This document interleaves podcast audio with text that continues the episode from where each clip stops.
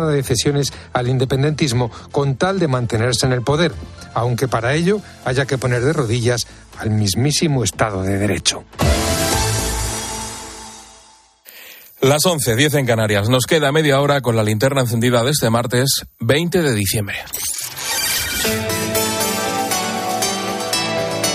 Última hora en la linterna. Expósito. Cope, estar informado. Pues seguimos hablando de jueces, seguimos hablando de procedimientos, seguimos hablando de la justicia. Tras el varapalo del Constitucional, el Gobierno ha puesto en marcha ya su plan B para aprobar esas dos enmiendas sobre el Tribunal de Garantías y el Consejo General del Poder Judicial que el Constitucional dijo que de momento debían paralizarse por una cuestión de forma. ¿Cómo lo va a hacer? Pues a través de una proposición de ley que pretende registrar esta misma semana en el Congreso. Incluso se baraja habilitar el mes de enero, que no es hábil en la Cámara, sus señorías están de vacaciones, para aprobarlo en lectura única cuanto antes. En esta linterna, la presidenta de la Asociación Profesional de la Magistratura, María Jesús del Barco, nos ha contado que este trámite es correcto formalmente, aunque luego habría que ver la constitucionalidad de las leyes resultantes del proceso. En cualquier caso, ella considera que habría que hacer caso a Bruselas y tramitar esta cuestión con más pausa y sobre todo con más consenso. Que dicho sea de paso, es lo que debería haberse hecho desde el principio. Bueno, yo creo que una reforma de este calado mm, para algo más importante, ¿no? Creo que hay que, no, pues que las reformas que afectan a la ley del Poder Judicial y al Tribunal Constitucional, creo que deben ser unas reformas mm, pactadas, consensuadas y estudiadas. Consenso y pacto, dos conceptos que no parece que vayan a estar muy presentes mañana en el cara a cara que van a mantener Pedro Sánchez y Alberto Núñez Fijó en el Senado. Hoy, por la mañana, mañana por la mañana, el presidente también se va a someter a las preguntas del PP en la sesión de control en el Congreso. Ricardo Rodríguez, buenas noches.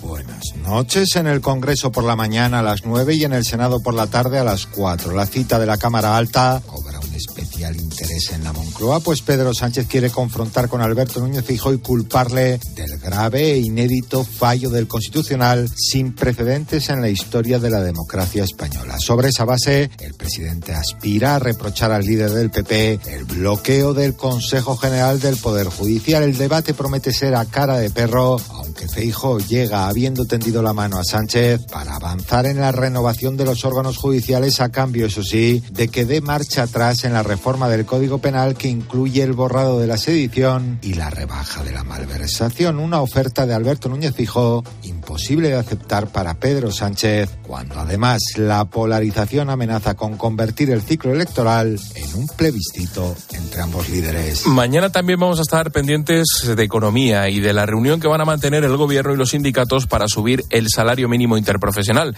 El Ejecutivo llega a estas negociaciones con la intención de aumentarlo entre el 4,6 y el 8,2% para el año que viene, para llegar así a los 1.082 euros mensuales.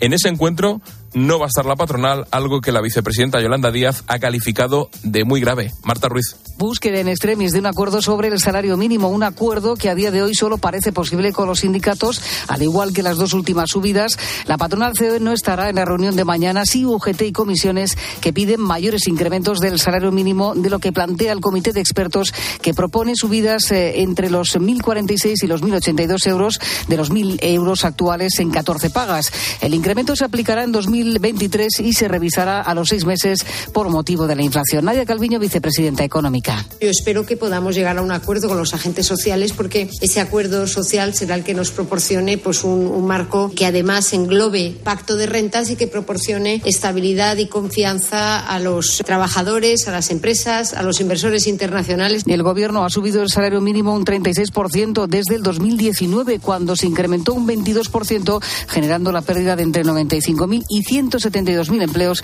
según el Banco de España. El objetivo es llegar al 60% del salario medio. Tras un mes de diciembre complicado de subidas, mañana el precio de la luz cae hasta los 65 euros de media al megavatio hora, un 13% menos que hoy.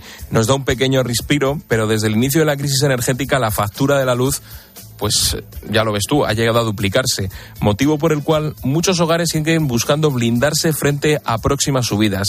De hecho, las viviendas que optan por el autoconsumo energético se han multiplicado por cuatro. Claudia Cid. El uso de placas solares permite ahorrar entre el 30 y el 50% de la factura energética. Miguel decidió instalarlas hace apenas unos meses. Nosotros instalamos las placas solares pasado mes de mayo, pensando en que podríamos tener algún tipo de ahorro económico. De hecho, a mí me llegó ayer el recibo eléctrico, ¿no? Y el año pasado, más o menos a esas alturas, por lo que hubiese sido el, el mes de noviembre, nosotros veníamos a pagar prácticamente 100 euros y este año la factura ha sido de 46,17. O sea, sí se nota. En el sur, por las horas de sol, es donde predomina el autoconsumo, con una inversión media de 8.000 euros por hogar. John Macías es presidente de autoconsumo de la Asociación de Empresas de Energías Renovables. La inversión sin subvenciones, una instalación media de una vivienda puede ser entre 6.000 y 8.000 euros y se puede amortizar entre 7 años, 6 años. En estos momentos, con el precio de la energía actual, quizás se acorte incluso el plazo. El gobierno aspira a la instalación de 9 gigavatios para 2030 y solo este año hemos alcanzado casi un tercio. Por eso los expertos animan a revisar ese escenario. Una de las noticias del día nos lleva a Ucrania. Hoy se han cumplido los 300 días de invasión rusa y las cosas pues siguen más o menos igual. Rusia continúa bombardeando instalaciones energéticas que ya han provocado que el 80% de la región de Kiev siga sin electricidad tras los últimos ataques. Esta noche aquí en la linterna hemos hablado con Guillermo Pulido, analista de defensa de la revista Ejércitos. Nos ha contado cómo ve la situación sobre el terreno para las próximas semanas y desde luego no está el conflicto ni mucho menos congelado. Lo que no hay es grandes avances territoriales, ¿no? El frente sí que está más o menos estático. Eso no significa que estemos en una situación realmente mm, de stand-by, ¿no? El frente sí está congelado, pero es, es posible que quizás en las próximas semanas veamos maniobras ofensivas bastante importantes, ¿no? Tanto por parte de Ucrania como quizás, quizás eh, por parte de Rusia. Y a esta hora en Argentina siguen las celebraciones tras la conquista del Mundial de Fútbol. Unas celebraciones que están siendo multitudinarias y caóticas. De hecho, ha obligado a cambiar varias veces el plan previsto. Los jugadores han tenido que bajarse el autobús descubierto en el que se dirigían hacia el obelisco para subirse a helicópteros. Hay 6 millones de personas en las calles de Buenos Aires. Nos lo contaba en directo desde esas calles el periodista deportivo argentino Carlos Arasaki. No, no se recuerda a nivel general, a, nivel general ninguna manifestación, ninguna movilización tan masiva, tan concurrida por, por ningún hecho, eh, ni de tipo social, ni de tipo político, ni de tipo deportivo, claramente, porque bueno, no, no, tuve la suerte de, de vivir lo del 86, pero pero quienes han estado dicen que no, no, no fue nada parecido a lo que sucedió hoy y el domingo mismo. Y tenemos noticia de última hora que nos lleva hasta Estados Unidos, noticia relacionada con Ucrania. Juan Fierro, buenas noches.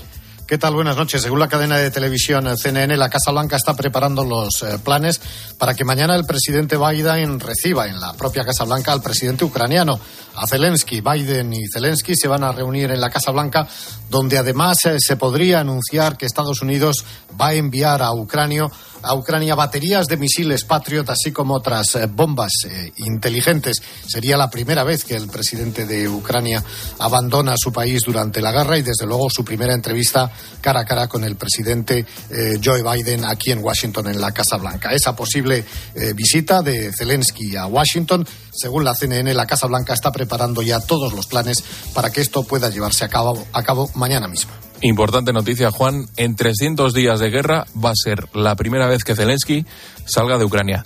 Muchas gracias, Juan. Gracias.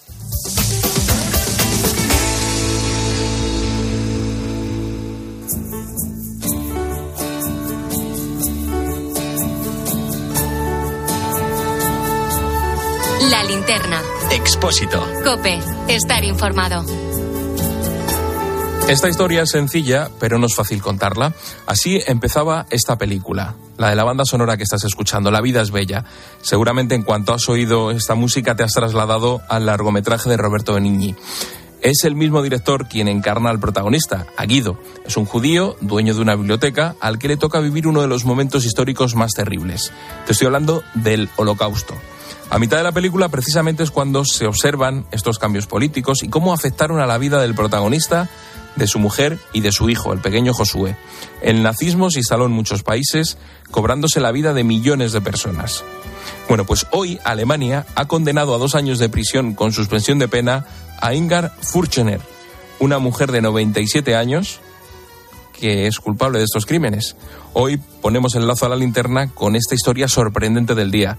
Silvia Martínez, buenas noches. Buenas noches, Rubén. La vida es bella ha sido una de las grandes películas que refleja el, el, terror de estos años y por eso fue premiada con el Oscar y sigue siendo un icono. Se centra en los primeros años del Holocausto, esos años 30 y el inicio de la persecución a los judíos. Esta película podríamos decir que lo refleja de una forma muy sensible. Guido se encargó de que su hijo no viviera la realidad del campo de concentración en el que vivían. Para protegerle lo hizo, le hacía fantasear con que todo era un juego por su cumpleaños y que si conseguían salir ganaría un tanque. Empieza el juego. Quien no haya llegado ya no juega. el personaje de este niño se basa en una historia real, la de Rubino Romeo Salmoni, un judío italiano que sobrevivió al holocausto. Pasó dos años en un campo de concentración. Su relato es parecido al de Siegfried Niem, Pudimos hablar con él en la linterna y nos trasladó su testimonio. Con tan solo nueve años y en plena guerra mundial, le deportaron a uno de esos campos, a Auschwitz, junto a sus padres. Por suerte, el convoy en el cual estábamos era muy pequeño porque mm, fuimos deportados eh, como no como alemanes, sino como rumanos. Y yo estuve en los brazos de mi madre. Cuando llegamos a Auschwitz, eh, esta famosa selección hombre-mujer eh, es la última vez que he visto a mi padre. Con su madre estuvo algo más, dos meses. El tifus hizo que enfermase y que muriera rápidamente. Desgraciadamente las eh, pérdidas se convirtieron en algo habitual para Siegfried. Han pasado muchos años desde entonces, pero sigue teniendo pesadillas con todo lo que vivió. Fue un auténtico exterminio. Aún recuerda cómo fue el momento de su liberación. Una locura, pues imagínase pues un, partido de fútbol Madrid-Barcelona. Eh, y que, el ganador eh, grita de, felicidad, ¿no? Es algo parecido a eso. Eh, una locura total. El momento de la liberación. Precisamente ese instante también está grabado en la memoria de Jacobo. Él también pasó por Auschwitz. Además de esa liberación, recuerda los cielos oscuros y el olor del crematorio que aún le remueven por dentro. De arriba salía un humo, un olor a, carne quemada y a humo. Vino el alemán y dijo, si alguien tiene algo, que lo ponga acá adentro. Porque dentro de poco ustedes entran por esta puerta que está acá y salen por la chimenea que está allá arriba. Yo fui corriendo a lo de mi padre, digo, papá, ¿los van a quemar? Mi papá decía, cállate, Ángeles, cállate, cállate. Él sabía ya. Tenía un pedazo de pan y dice, comételo rápido antes que sea tarde se ve que el fuego del crematorio no daba abasto, quemaba la gente afuera. En una ocasión, Jacobo estuvo cerca de que le llevaran a la cámara de gas. Estaba ya en la fila. No tenía ninguna salida, pero sin saber muy bien cómo, se escapó corriendo y se dirigió a uno de los altos mandos alemanes. Le levanto la mano y le grito Heil Hitler. ¿Lo qué me dice? Me querían agarrar los alemanes. Hay un momento, dijo. Un momento, un momento. ¿Qué es lo que quieres? Dijo, yo no, no soy de esta gente. Y empecé a hablarle, a hablarle, a hablarle, a hablarle. Y Heil Hitler cada rato se reían a carcajadas. Se me agacha, me dice, was denn? ¿Qué es lo que quieres? Y yo le digo, ich wollte leben, quiero vivir. No, Laos, vete de aquí. Me echo, me echo. Consiguió aguantar así hasta el año 1945, cuando finalmente llegó el día de la liberación. Los alemanes se quitaron los uniformes para huir corriendo. Parecía que la pesadilla que había vivido tanto tiempo estaba acabando. Los sacaron de ahí. Empezamos a caminar el río Elbe, todo el río Elbe, desde tres hasta tres, 11 días. Lo que se dice la muestra de la muerte, hicimos. Aprendía con el pasto en el camino. no había otra cosa no había más alemanes, los alemanes estaban escapando. Tú veías como se subían arriba los camiones, se sacaban los uniformes y, opa, afuera. Más de 5 millones de personas fueron asesinadas durante el holocausto, algo que ocurrió hace más de 70 años, pero que a día de hoy sigue dejando noticias, como la que hemos conocido. Sí, un tribunal alemán ha condenado a una mujer de 97 años por su complicidad en el asesinato de más de 100.000 personas. Fue entre los años 1943 y 1945. Trabajaba en la oficina de un alto comandante nazi, era su secretaria. Desde el año pasado estaba siendo juzgada y, de hecho, trató de evadir a la policía. Intentó darse a la fuga y así evitar el juicio. Cuando por fin pudieron comenzar a juzgarla, Ingar no declaró absolutamente nada. Tan solo habló cuando el tribunal pronunció el veredicto. pidió perdón por todo lo sucedido. Finalmente, teniendo en cuenta su edad y su condición física, la han condenado a dos años de libertad condicional. Tras más de 40 días eh, de juicio, más de 3.600 páginas de expedientes y declaraciones de 14 testigos, ocho de ellos eh, son supervivientes de campos de concentración, este juicio se ha convertido en un auténtico hito. ¿Y por qué? Pues porque Irmgard es la primera civil procesada en Alemania desde hace décadas por los crímenes de la época nazi. Ingar Furchner, una mujer alemana de 97 años, condenada a dos años de libertad condicional.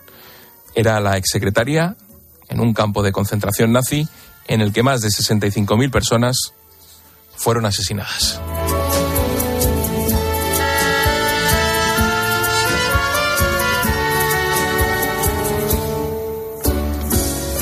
Gracias, Silvia. Adiós. Y hasta ahora, cada día, Juan Fernández Miranda nos trae su postdata. Juan. Hola, Rubén.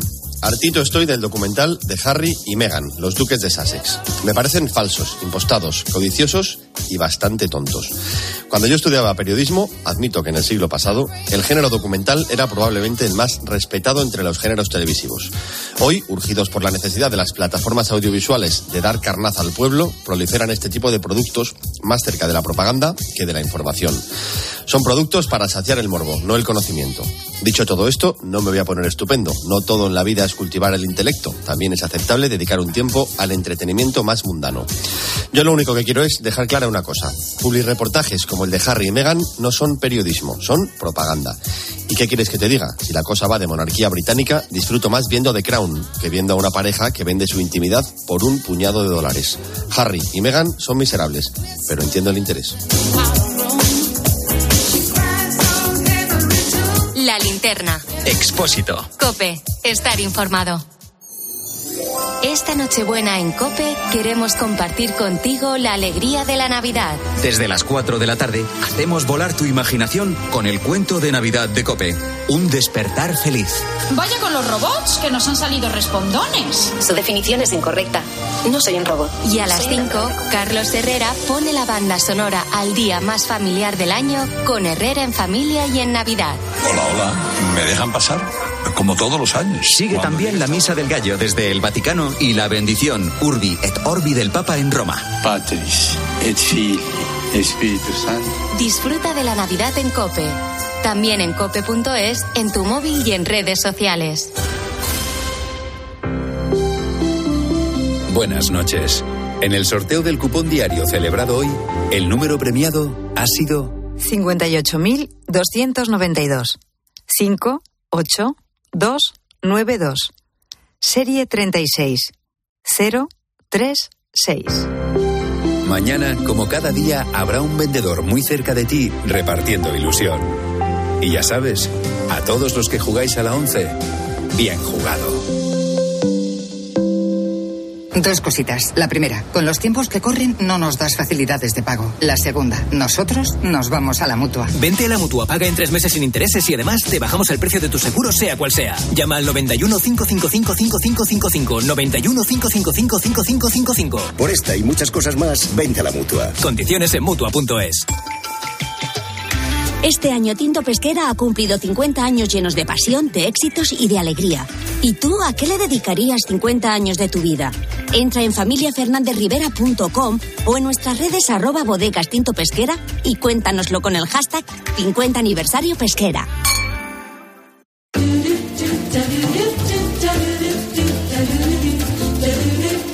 Como cada día te resumimos a través de los sonidos de Cope las noticias y las voces que han marcado la jornada. Para ello tengo a Israel Remuñán. ¿Qué tal? ¿Cómo estás, Rubén? Muy bien, ¿y tú? Bien, aquí andamos, ¿eh? siempre contentos y agradecidos. Bueno, quiero arrancar con el monólogo.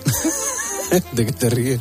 ¿Verdad? Como, qué, qué alegría tener a Sí, alguien sí, que sí, qué agradecido al lado. ¿eh? Fíjate. Qué pispireto. Sí, sí, pues fíjate que pronto se cambia de rollo, porque quiero arrancar con el monólogo de Carlos Herrera esta mañana, después de la decisión del Constitucional de paralizar la reforma judicial de Sánchez y de que la izquierda hablase de una especie de apocalipsis, Herrera contaba esto. Por el tronar de las declaraciones de algunos, pareciera que hoy no fuera a amanecer. Y tranquilidad todo el mundo. A las 8 y 33 saldrá el sol. No se han registrado en las últimas horas rastros de ninguna de las plagas de Egipto. los servicios públicos funcionan mejor o peor, pero no estamos en el umbral de ningún apocalipsis. Dos enmiendas paralizadas por haberse tramitado irregularmente. El Tribunal Constitucional no ha entrado en la sustancia de las enmiendas, sino en el procedimiento y todo el día pendientes de ello y de cómo iba evolucionando la situación. Y en esta linterna volvíamos a poner el foco en el tema.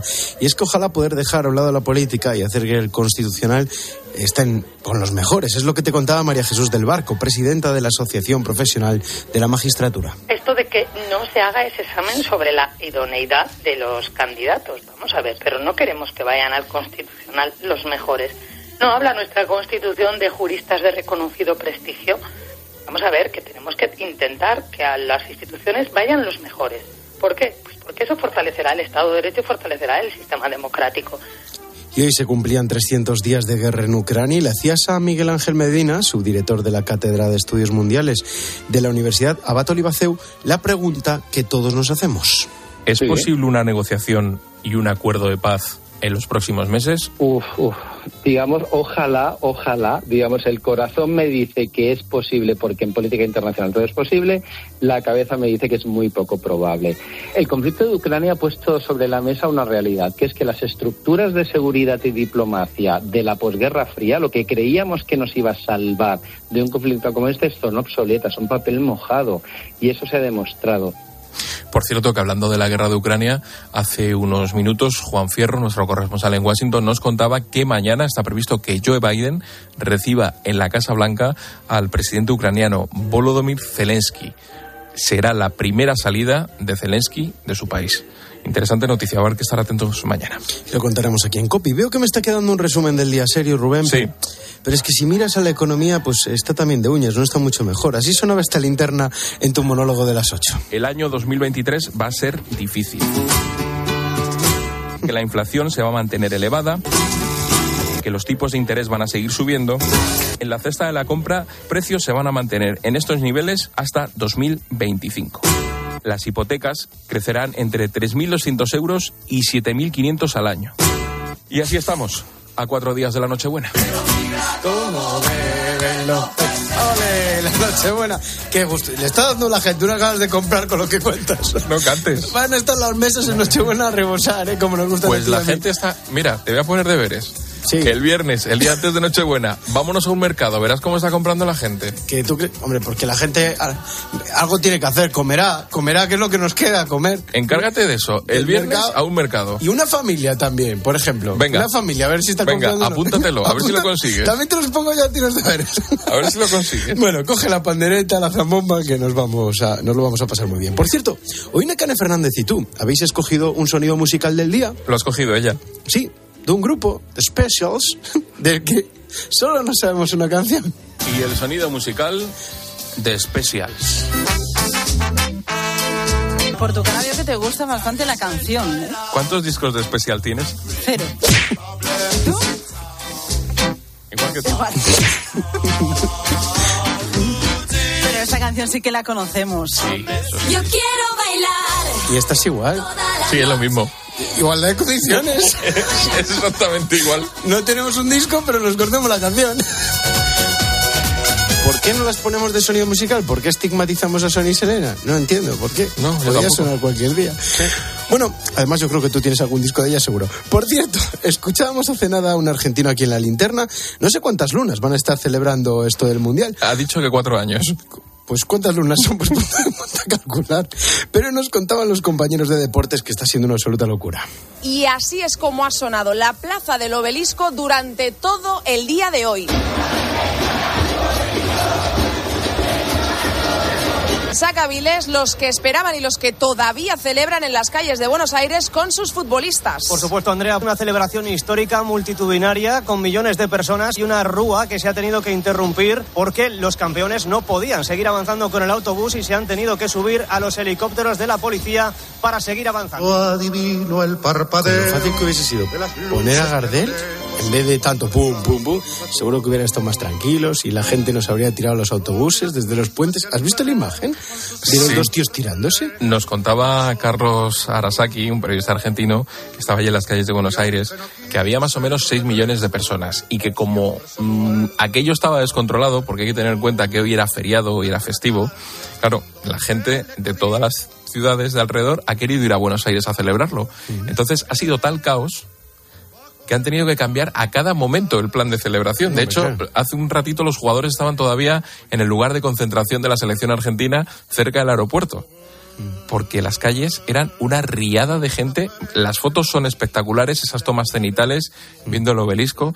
Y luego, claro, luego ha habido disgustos. Porque casi tienen un problema cuando iban en el autobús con un cable Sí, sí, eléctrico. eléctricos. ¿Qué pasa? ¿Qué pasa? Bueno, imágenes para la historia, también las del helicóptero sobre Buenos Aires, ¿eh? sin ninguna duda. Bueno, y mientras llega el partidazo y Juanma Castaño, nos vamos con un temazo porque hoy cumple años el que fue batería y uno de los fundadores de Kiss, Peter Chris.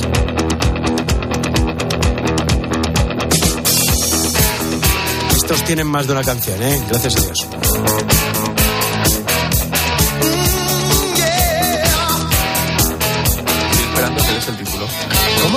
Estoy esperando que des el título de la canción. Es que. Es que es muy largo, es en inglés. I was. I- no, dímelo otra vez, Antonio. I was made for loving you.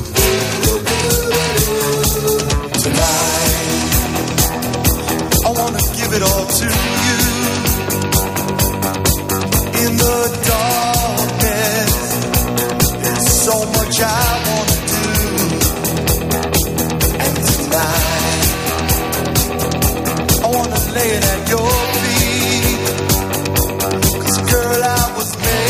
Cuatro minutos llega Juanma Castaño que nos va a contar todo lo que ha ocurrido en el mundo del deporte y todo lo que va a ocurrir mañana. ¡Qué bueno!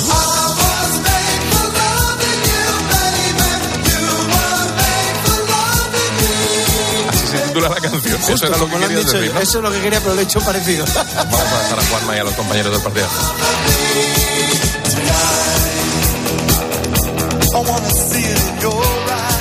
Expósito. La linterna. Escuchas Cope. Y recuerda, la mejor experiencia y el mejor sonido solo los encuentras en cope.es y en la aplicación móvil. Descárgatela.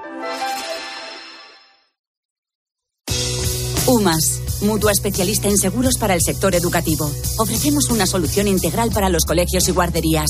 Daños patrimoniales, responsabilidad civil, accidentes de alumnos. Más de 800 centros ya confían en nosotros. Visítanos en umas.es. UMAS, más de 40 años de vocación de servicio. ¿Crystal Crack? Crystal Box. ¿Crystal Crack? Crystal Box. En Crystal Box tramitamos todo con tu seguro para que la reparación o sustitución de la luna de tu coche sea rápida, simple y no te cueste nada. Llama al 926 2600 o entra en crystalbox.es. ¿Crystal Crack? Crystal Box. Picasso dijo que las musas te pillen trabajando. Balduero una cepa, una sola botella por cepa. Las musas vinieron a Balduero y nos pillaron trabajando. Está en baldueroencasa.com o en el 600 600 040. Bébete el arte de Balduero. A ese dolor de espalda que te fastidia el fin de semana. Y a ese dolor de cabeza que pone a prueba tu paciencia, ni agua. Ibudol es el primer ibuprofeno bebible en formato stick pack para aliviar el dolor rápidamente, con agradable sabor y sin necesidad de agua. Al dolor, ni agua. Ibudol tenía que ser de Kern Pharma. Lea las instrucciones de este medicamento y consulte al farmacéutico. Somos la generación más inclusiva y diversa de toda la historia. Compartámoslo, gritémoslo, démoslo todo, sintámonos orgullosos. Pero sobre todo, aprovechémoslo. Si nos dejan, tenemos la oportunidad de crear una sociedad en la que todos seamos protagonistas. Tú también. Grupo Social 11. Generación Inclusión. En este anuncio todos tienen algo en común. Dilo, Edu. Tengo un amigo que trabaja en Balay. Y tu amigo siempre te va a decir la verdad. Y claro, cualquier duda. Chiquillo, pues lo llamas con toda confianza y te lo explican sin palabras raras. Tú también puedes decir eso de tengo un amigo en Malay. Un amigo en Balay. Y este año es nuestro 75 aniversario. Gracias por tu confianza, por 75 años más de amistad.